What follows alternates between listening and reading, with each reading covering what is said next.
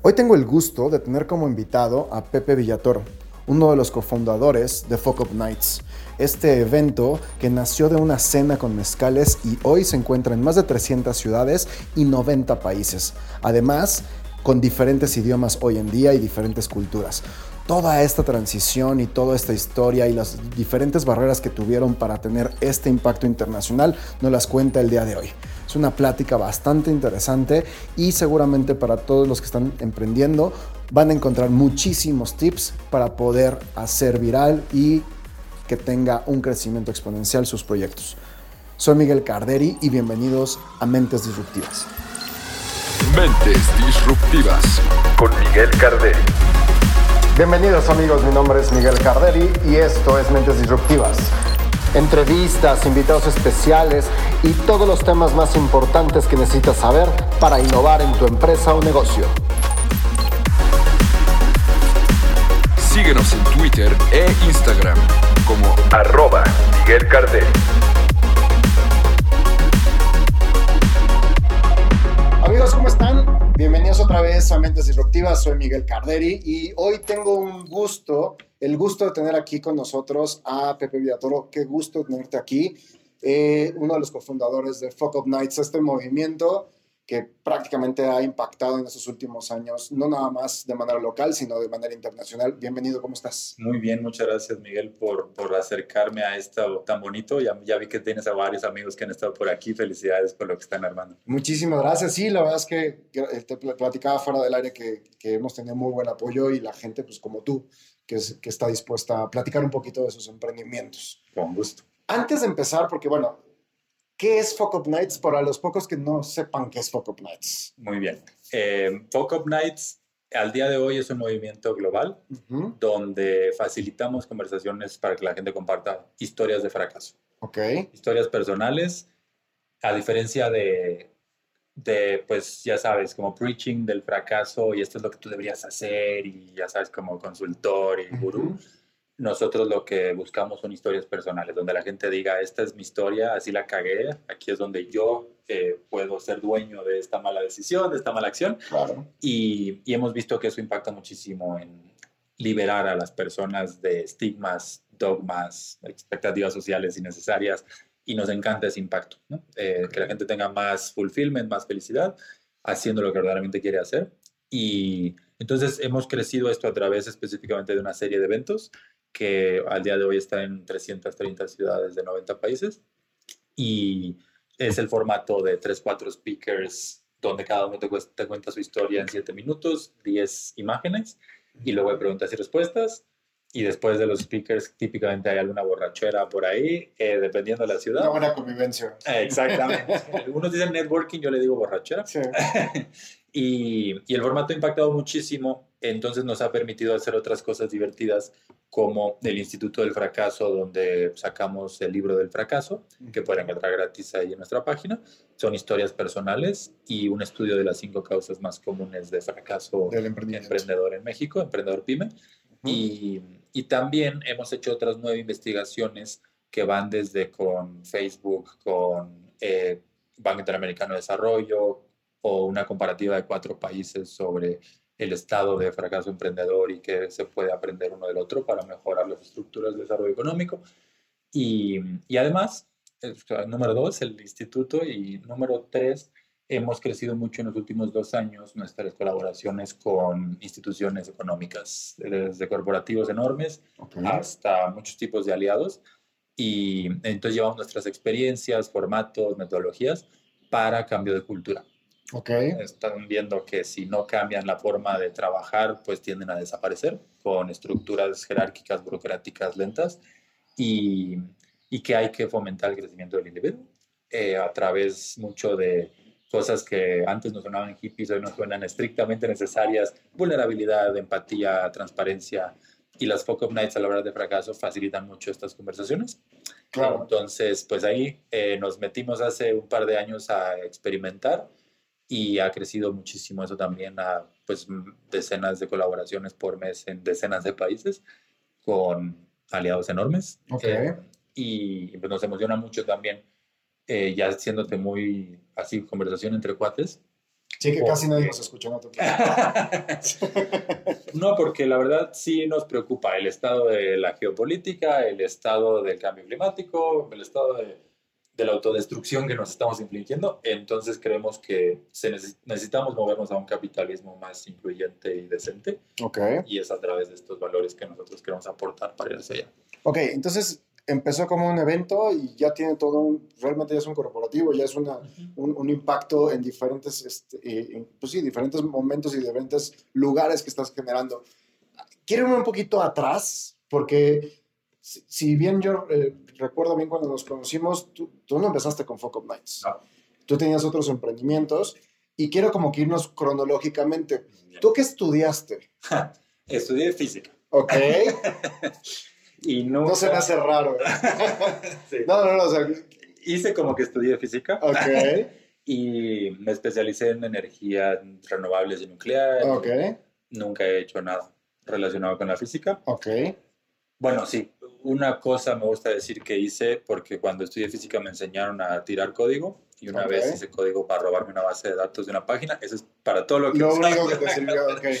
Y, pero sí, eh, pues tuve unas chambas por ahí, eh, las típicas prácticas profesionales de trabajar de 8 a 5 y de 6 a 9 vete a clases y tal. Ujú. Y el último semestre de la carrera, unos amigos también físicos, curiosamente, me invitaron a ser parte de un equipo para un concurso de planes de negocio. Ok, Es chistoso porque luego en el ecosistema emprendedor se critica mucho eh, la premiacitis y eventitis y todo eso, sí, pero yo les digo también se vale como puntos de permeabilidad del ecosistema para todos los que no sabíamos o no sabíamos. existían.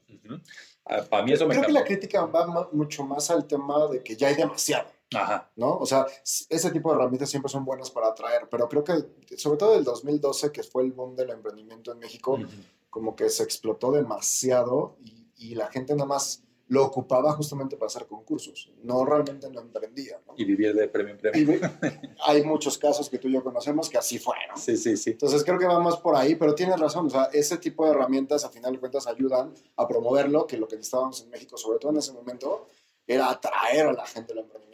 De acuerdísimo, sí. Y comparto completamente el diagnóstico. Y justo a mí me pasó, era 2007 eh, y, y yo no tenía ni idea de qué onda. Yo te diría que en ese momento yo creo que no conocía el término emprendedor. Ok. Y, pero dije, está chingón, si quedamos entre los finalistas hay viaje gratis a Panamá. Esa era mi gran meta en la vida. Sí, claro. Y quedamos entre los finalistas de 790 equipos y fuimos a este concurso.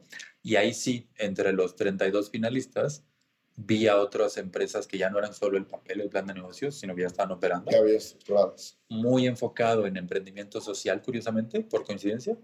Y, y dije, órale, pues esta gente tiene el impacto que quieren tener, la vida, o sea, pagan la renta, pagan la comida. Quiero ser como ellos. Ok.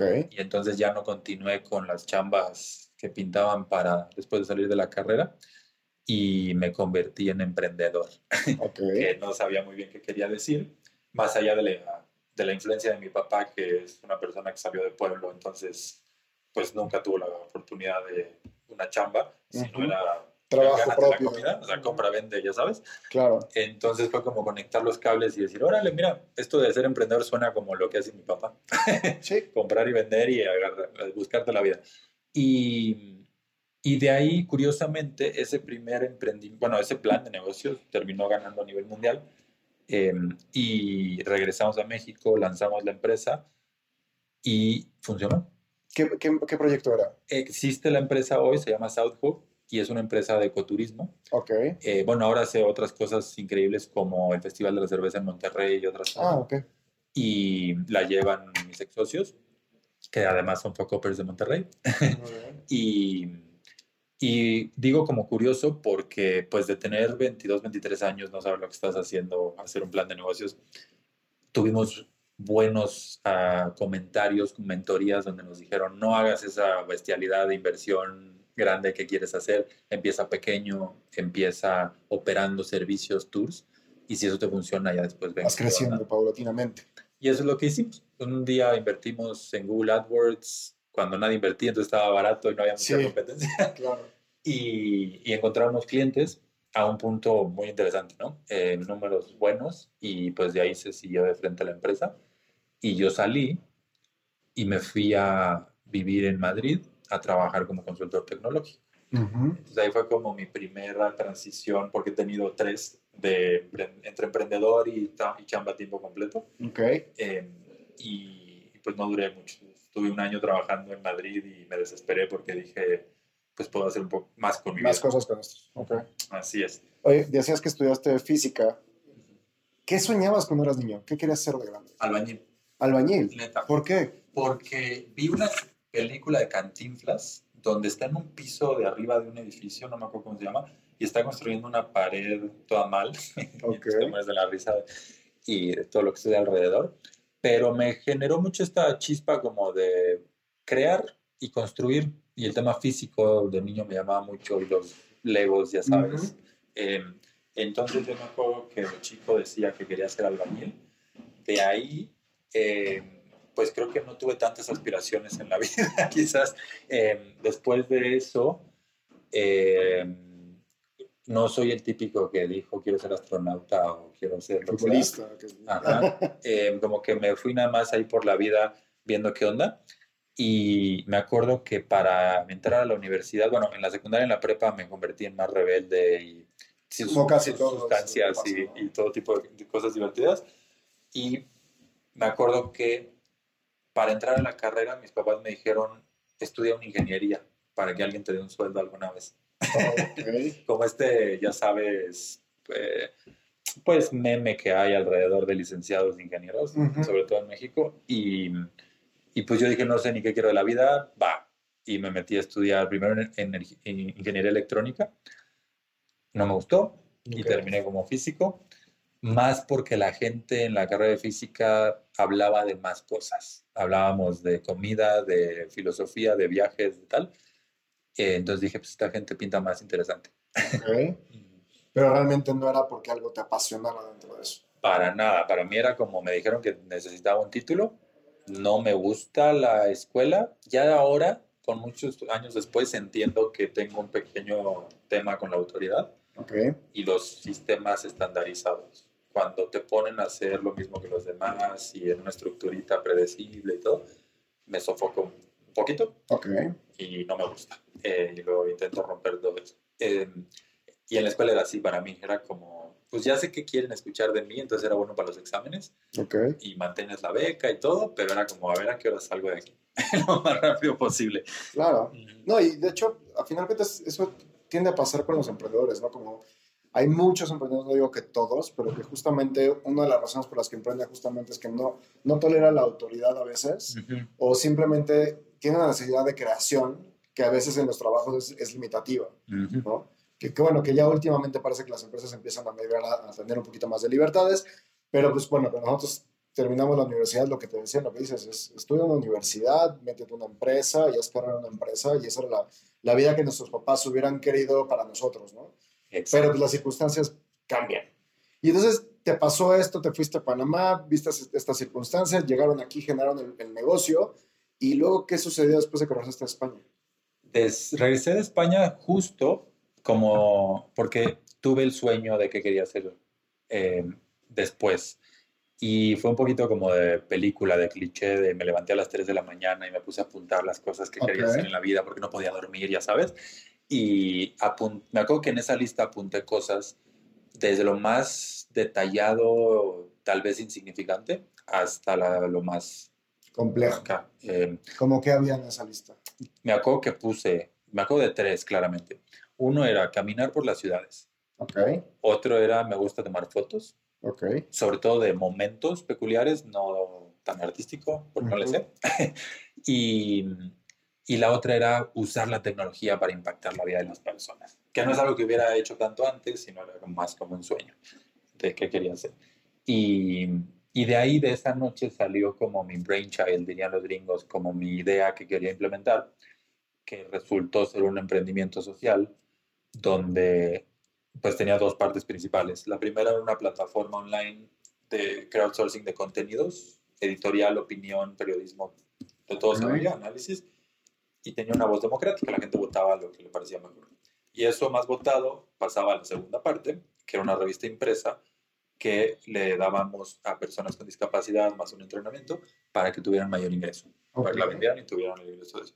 Y, y ahí sí, fue como sumar dos casos de ego inflado, el de ya ya fui emprendedor y funciona más o menos de empresa, eh, y yo ya tuve mi chamba súper acá, tecnología, sueldo en euros, y, y me sentía como, como don chingón, como yo todo lo puedo, Ajá.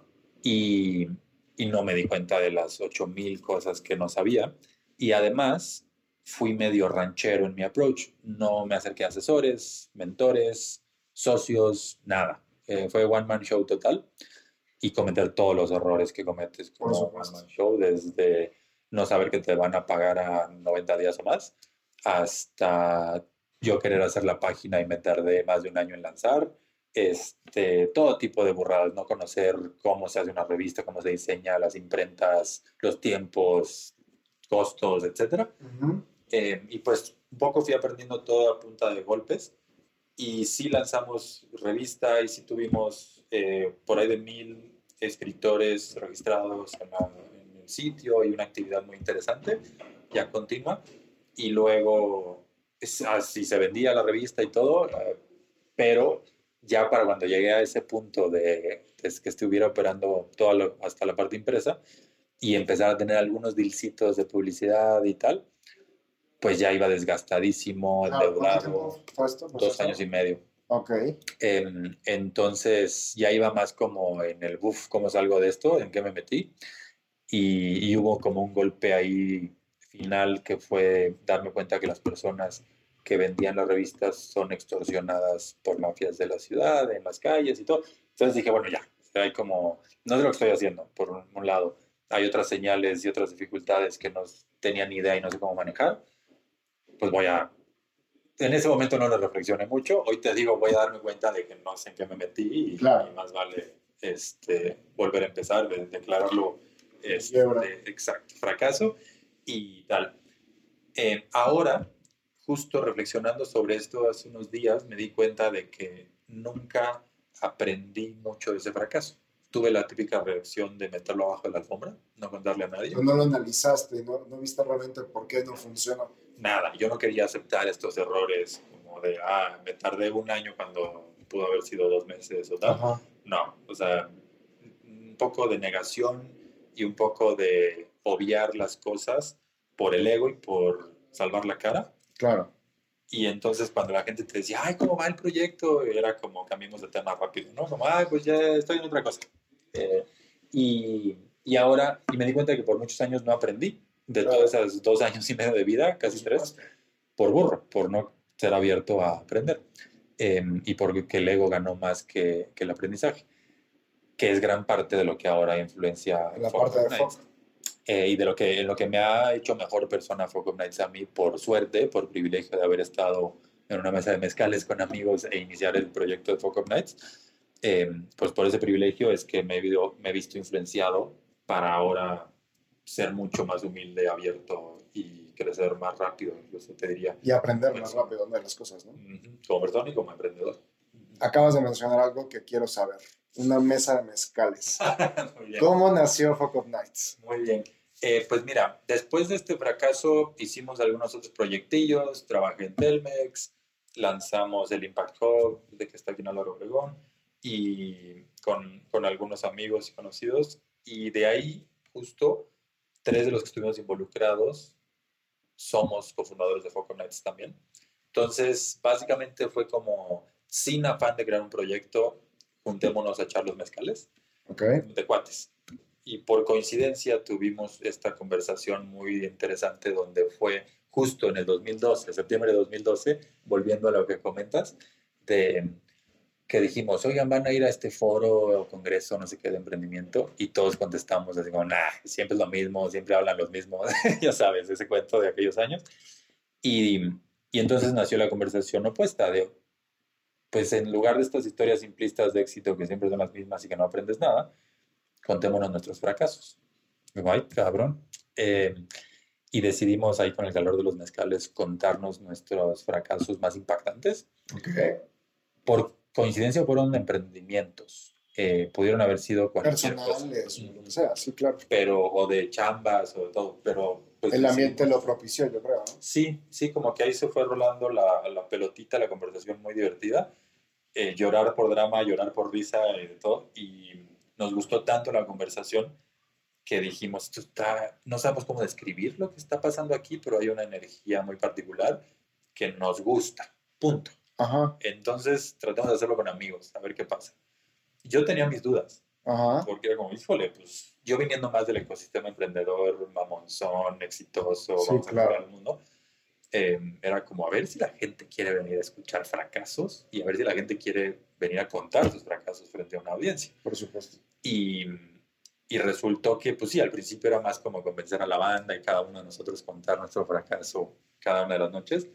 Em, pero resonó muchísimo, mucho más de lo que pensábamos con la gente.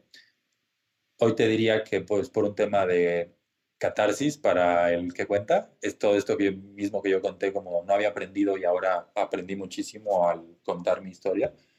Y también es un tema de aprendizaje para los que escuchamos, es un tema de conexión, porque ya no es el típico evento donde te doy mi tarjeta de negocios y a ver qué puedo sacarte, más transaccional, sino es un evento donde la gente trae sus barreras abajo.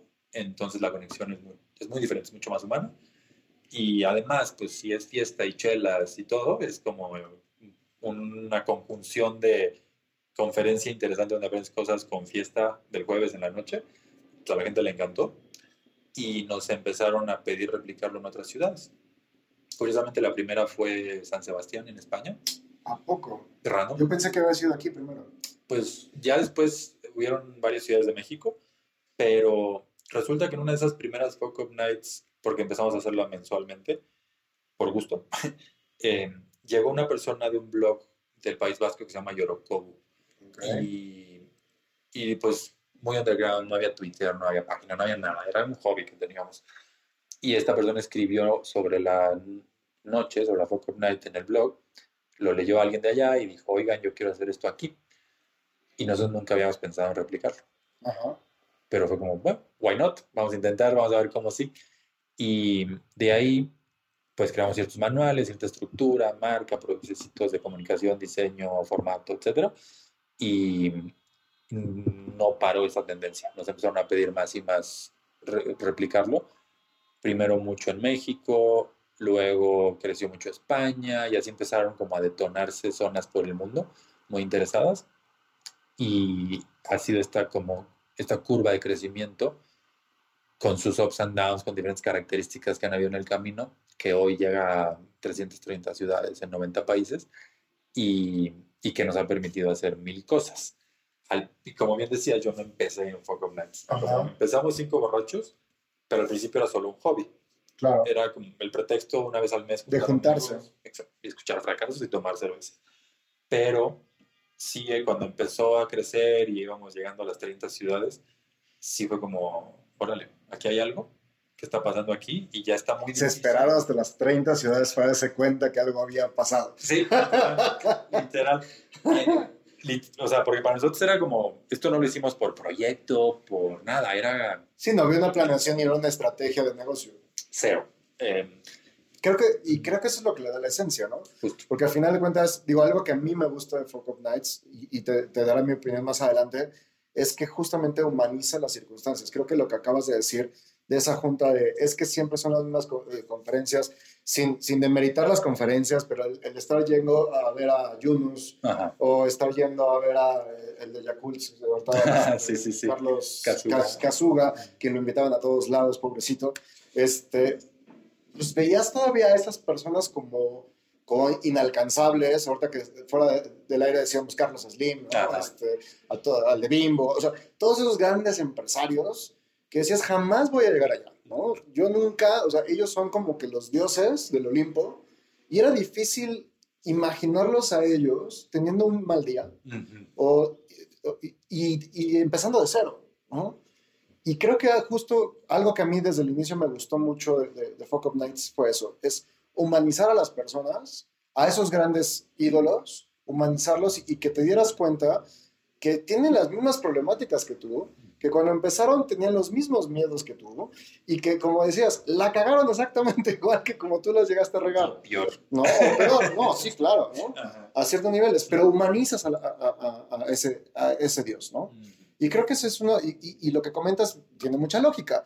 Al, al hacerlo entre cuates, al hacerlo en un ambiente muy, muy am- amable, amigable, este, el alcohol, pues siempre, olvídate de este evento, sino en general el alcohol como que libera muchas, muchas cuestiones, tensiones, emociones, pues creo que hizo que esa- el ambiente fuera, como bien lo describiste, muy humanizado. Sí. ¿no? ¿Sabes qué palabra para mí es, para nosotros es clave? Ahora es uno de nuestros valores como equipo.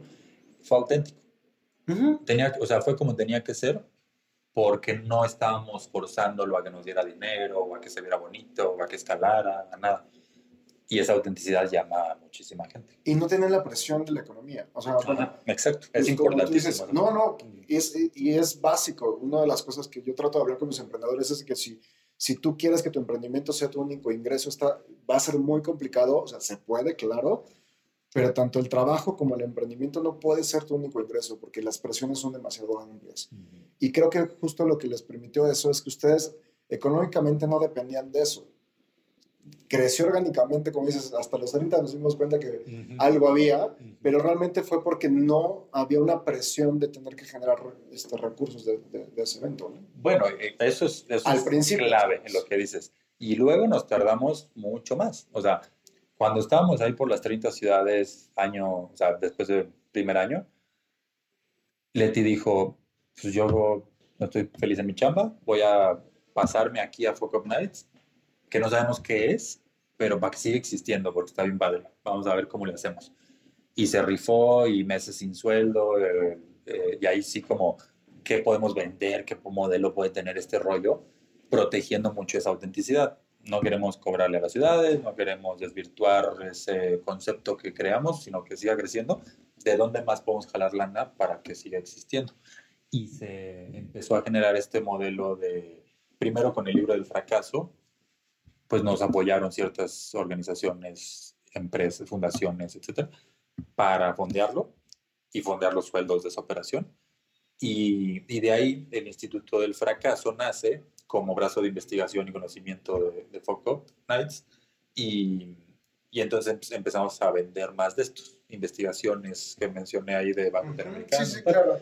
Y, y pues se volvió, digo, nos tardamos aún más porque se volvió esta operación más ONGera, como de cuando hay proyecto podemos, cuando no, pues ahórrale y a ver cuánto nos dura el dinerito que tenemos en el banco y tal. Y no fue hasta casi cinco años, cuatro años y medio, desde que se hizo la primera Up Night, que nos empezamos a cuestionar como, oye, pues esto no, no queremos que viva estilo otras organizaciones, exacto, que dependen de patrocinadores o donadores. Queremos, uno, que se expanda el impacto muy cabrón, porque ahí ya nos habíamos dado cuenta de Ahí que sí ya se el dieron cuenta. impacto ¿no? ujú, al individuo y a las organizaciones, y, y queremos ser independientes, con, con un nombre de grosería, con un concepto de fracaso, con la irreverencia que nos gusta tener a veces en nuestras comunicaciones y nuestras formas de hacer todo. No es fácil, ¿no? Que un banco o un quien sea, fundación, te agarre billetazos como a un TED o a alguna otra organización. Claro. Y no queríamos que fuera así, porque sí se nos acercaban a coquetear diciendo cambia tu nombre, no hables de fracaso. Sí, rompería con el esquema natural del, del evento, del, sí, del, del concepto. Ajá, entonces dijimos, vamos a generar un modelo de lana, un modelo de negocio que nos permita seguir escalando. Entonces, pues, cuatro años y medio, cinco años después, cuatro años y medio después, es que dijimos, vamos a desarrollar este modelo que es principalmente el revenue. Eh, el principal fuente de revenue viene de estos corporativos, este lado de enterprise que tenemos, y, y entonces ahí sí ya empezamos a escalar, porque dijimos, este modelo agrega mucho valor, tiene el tipo de impacto que queremos lograr, que estas instituciones sean menos evil eh, y menos contaminantes, menos lo que sea. Y, y además nos da para fondear todo el otro impacto en comunicación, en investigación, en el movimiento de todas las ciudades. Y, y ahí sí ya dijimos, ok, somos una empresa social, escalable, self-funded, queremos crecer, con permiso. Y Claro. pues, en los últimos dos años hemos crecido más de 10x el revenue y ahí vamos eh, seguimos siendo chiquitos, pero ya con una estructura que podemos empezar a ver más allá eh, otros modelos, otras estructuras posibles que están muy entretenidas. ¿Cómo, cómo controlar esta parte de, de, de cuidar el, el, concepto? Porque, digo, si tienes cuatro o cinco ciudades, creo que es fácil. ¿no? Porque como tú dijiste, ponen los manuales, ponen las estructuras. Echas una llamada. Echas una llamada o simplemente vas y, y, estás en, en, presente en el evento. Pero cuando ya son 90 países, cuando son más de 300 ciudades, ¿cómo han logrado estructurar de que no se pierda el concepto? Que, que de repente en Timbuktu, por decir algo, sí, sí. Este, estén haciendo con la marca Focus Nights algo que no es la esencia de lo que, lo que estás manejando. De acuerdo entiendo la pregunta muy bien porque es conversación de todos los días. Claro. Y bueno, y me iría un pasito atrás como mensaje a emprendedores. Les diría como concepto. Yo inicié mi carrera emprendedora muy influenciado por Silicon Valley, TechCrunch, Inc., la, la, la. Y a los que tal vez no nos tocó tanto el Carlos Cazú y el Carlos Slim, nos tocó esto y te venden otros. Sí, claro. Y sobre todo te venden el, pum, en dos años. Te vuelves millonario. Saqué Instagram en dos empleados y one billion dólares. Y tú dices, no manches, yo llevo tres años y tengo un empleado y no sé qué estoy haciendo.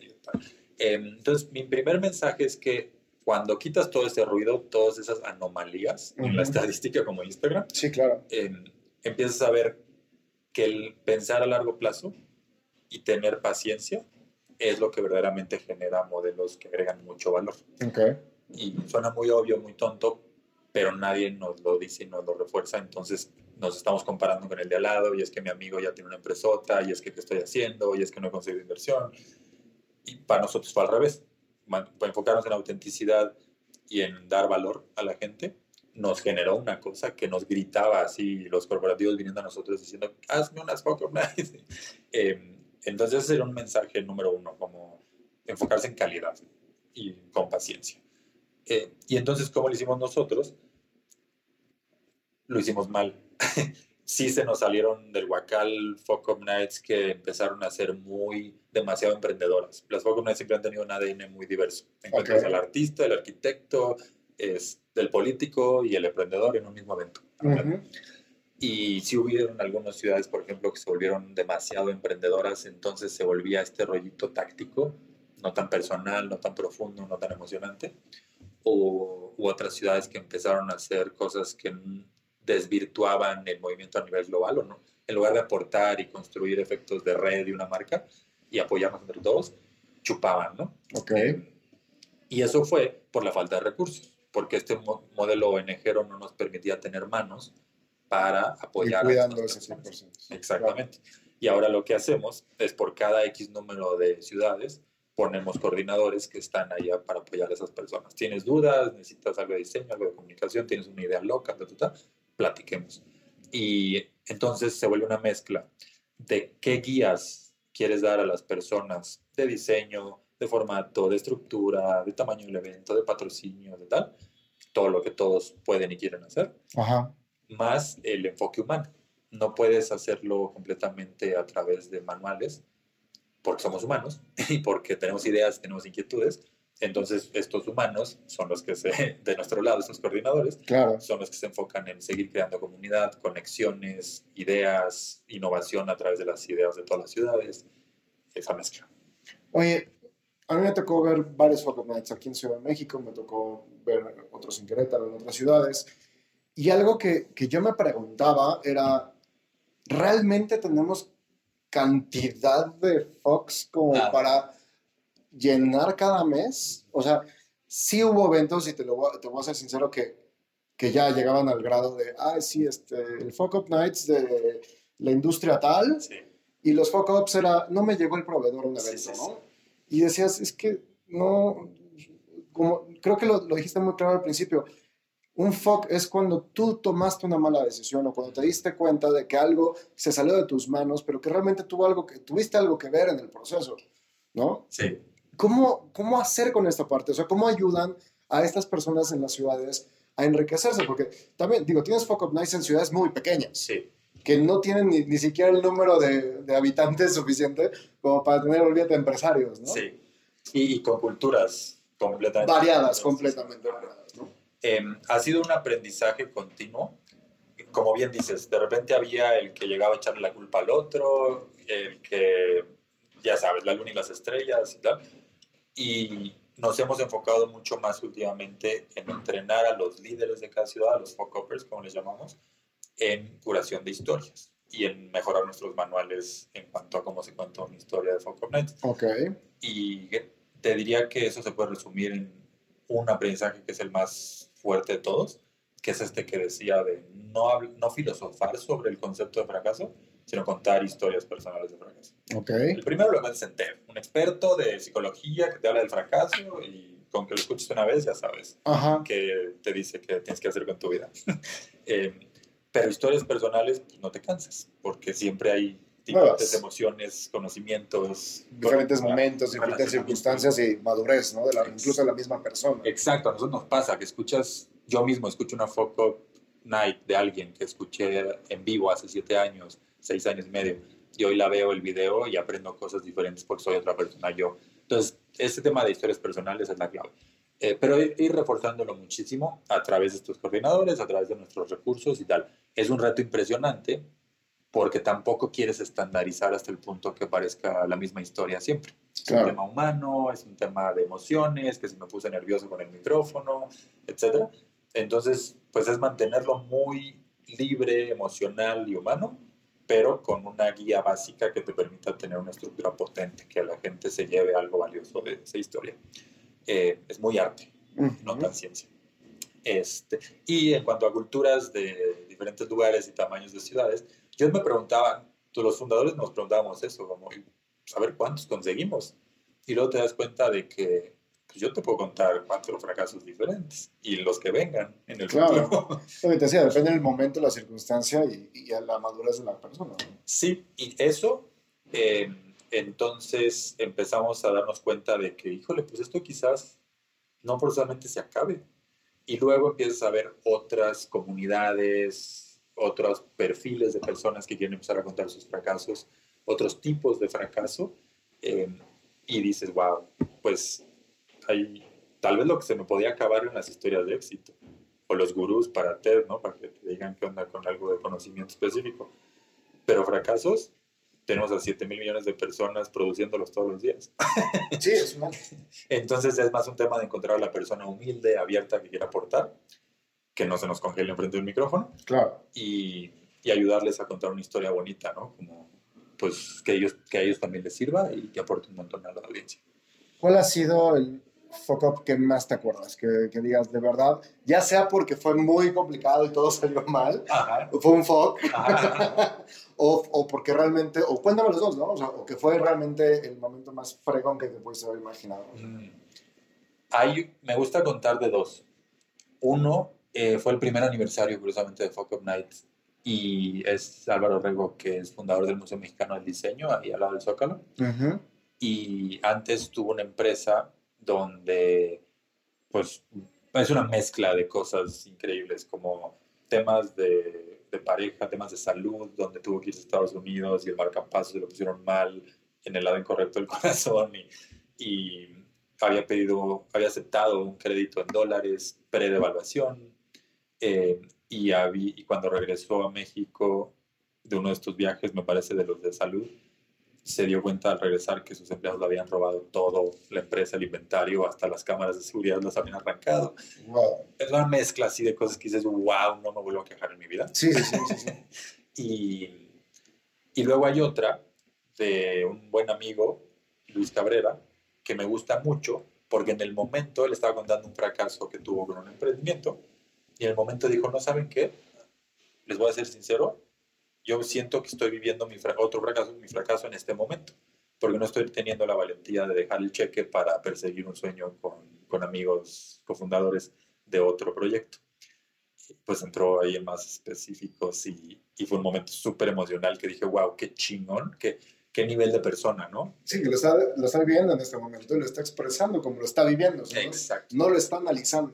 Y, y ese nivel de self-awareness, de realization, de decir, te lo cuento en este momento, con toda la honestidad, con, o sea, porque es valiosísimo, me encanta. O sea, Ok. Ese foco me parece increíble.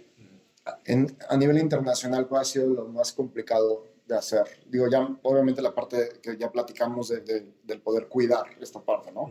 Del, del- el, el- el esquema o, o la, la naturaleza del evento.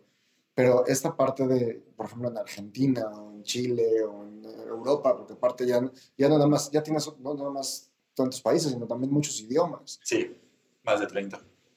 ¿Cuál ha sido la cosa más retadora, las barreras más complicadas para lograrlo? Uf.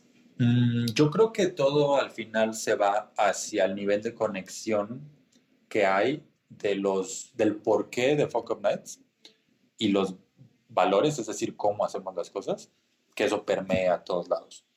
Hemos cometido errores tan tontos, eh, con tanta ignorancia como decir la cerveza es un requerimiento. Si no tienes cervezas, no puedes hacer Fuck Nights.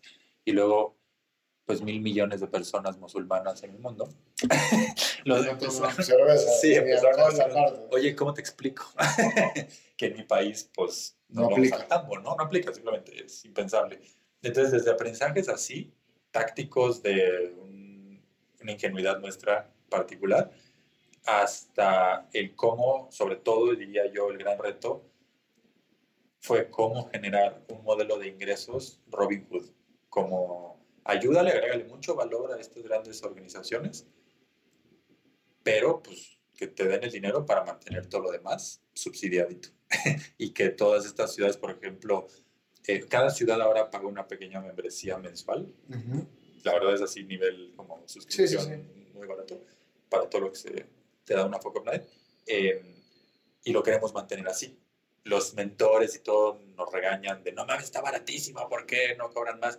Porque así lo queremos mantener. Este es un tema de comunidad, es un tema de hacerles la vida lo más fácil posible a los líderes de las comunidades en, en las diferentes ciudades.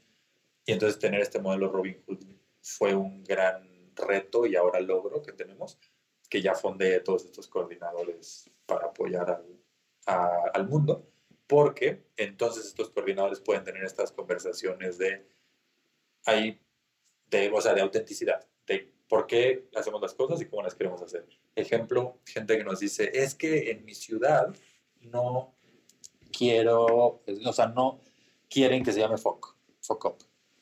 Y es como, a ese cuento ya lo sé de mil veces.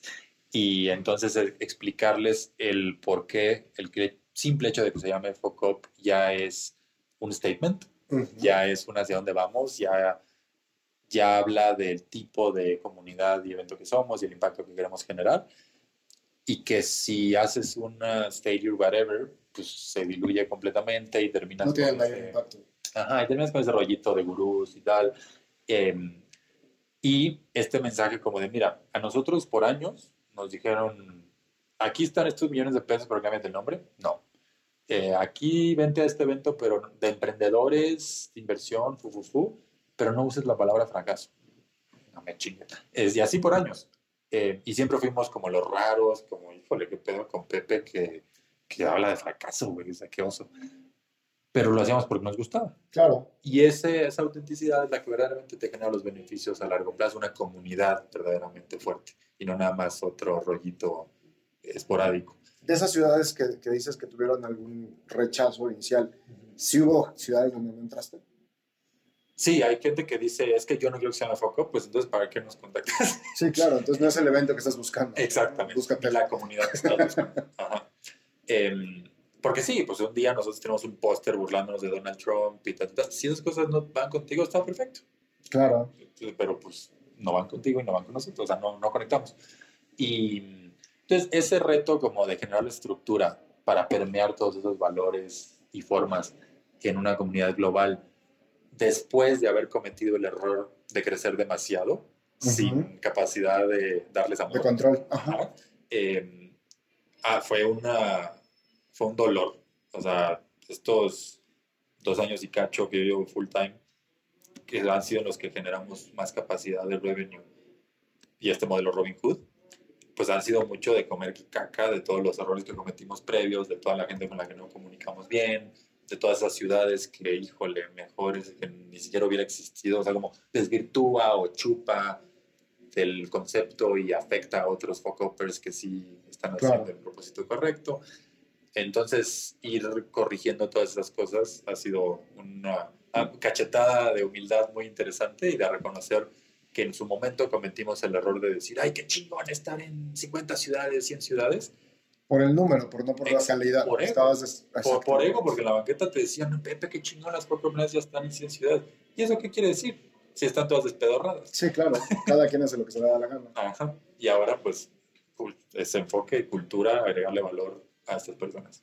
Pepe, tres preguntas. Uno, ¿qué sigue para Focus Nights o cuál, cómo se ve Focus Nights de en adelante? ¿Cuáles son las estrategias de crecimiento actuales? Ajá. La primera, vamos primera vamos pregunta está, está buenísima. Eh, ahorita estamos haciendo varias cositas divertidas. Una, sí, seguimos con una capacidad muy grande de crecer en ciudades. O sea, sigue llegando y seguimos creciendo y pues yo creo que no faltará mucho para que estemos en 350, 400 ciudades y lo que siga. Pero también nos dimos cuenta de que podemos entrar a otros comportamientos. Por ejemplo, en una ciudad como la Ciudad de México, veintitantos millones de personas y que solo haya una Focus Night con 300, 400 asistentes al mes, pues hay un montón de oportunidad de impactar a más personas. Entonces, uno de los comportamientos y perfiles primeros que estamos lanzando es academia. En instituciones académicas estamos generando membresías para, para estas y ya no con una exclusividad de ciudad. Ya no es como solo X universidad puede ser Ciudad de México, pueden haber muchas en- con eventos internos en sus campus para sus estudiantes. Y pues está explotando de una manera muy divertida. Claro. Y, y luego, pues ya ver qué viene después. Hoy son ciudades y academia y tal vez después sea ciudades, academia y otras cosas. Eh, pero también una cosa que hemos, lo poco que hemos hecho bien en nuestras decisiones ha sido escuchar a la comunidad. Entonces, cuando los corporativos nos dijeron, necesito de esto, diseñamos algo para ellos. Cuando en San Sebastián, en España, nos dijeron, quiero replicarlo, creamos algo para esa necesidad. Cuando recibimos mucho, muchas inquiries de academia, creamos eso. Entonces ya veremos, ¿no? ¿Dónde está el desarrollo de la narrativa alrededor de fracaso, vulnerabilidad en el mundo? Y, y seguiremos creciendo el movimiento. Por otro lado, estamos haciendo mucho esfuerzo en que nuestra comunicación y nuestra generación de conocimiento sea muy entretenido. Queremos entrar a, a formatos audiovisuales, tenemos algunas conversaciones divertidas, estamos generando mucho más contenido en video a través del movimiento Ujú. para que esté disponible ahí como biblioteca eh, y nuevos formatos también, no solo la plática. Y a todo eso le llamamos como Focus Media, ¿no? Todas esas posibilidades. Y,